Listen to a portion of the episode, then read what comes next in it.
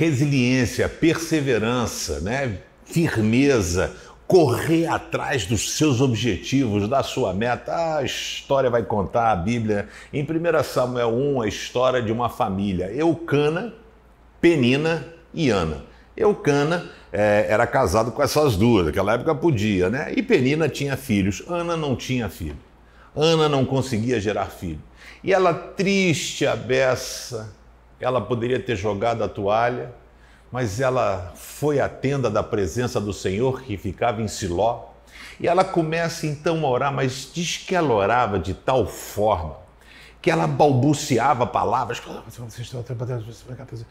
Que o cara chegou para ela, o sacerdote ali, e falou assim: oh, a senhora tem vergonha de estar aqui na presença de Deus, você bêbada desse jeito? E ela fala assim: Não, não estou bêbada, não. Eu estou pedindo que Deus realize um sonho na minha vida, o sonho de ser mãe. E ela faz uma oração: Ó Senhor Todo-Poderoso, olha para mim, tua serva, vê a minha aflição e lembra de mim.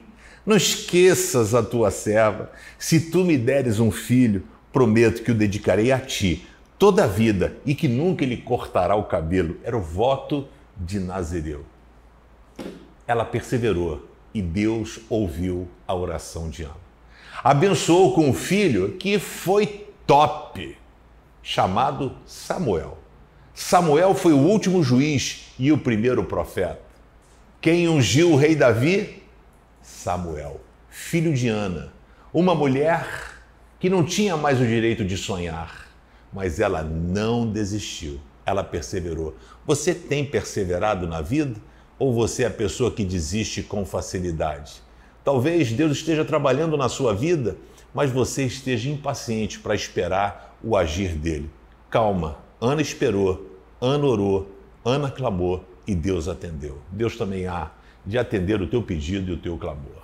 Se você curtiu o vídeo, compartilha aí com a galera geral. Se inscreve no canal do YouTube, que você vai receber no seu celular o vídeo do Pense Diariamente, e dá um joinha lá. Valeu?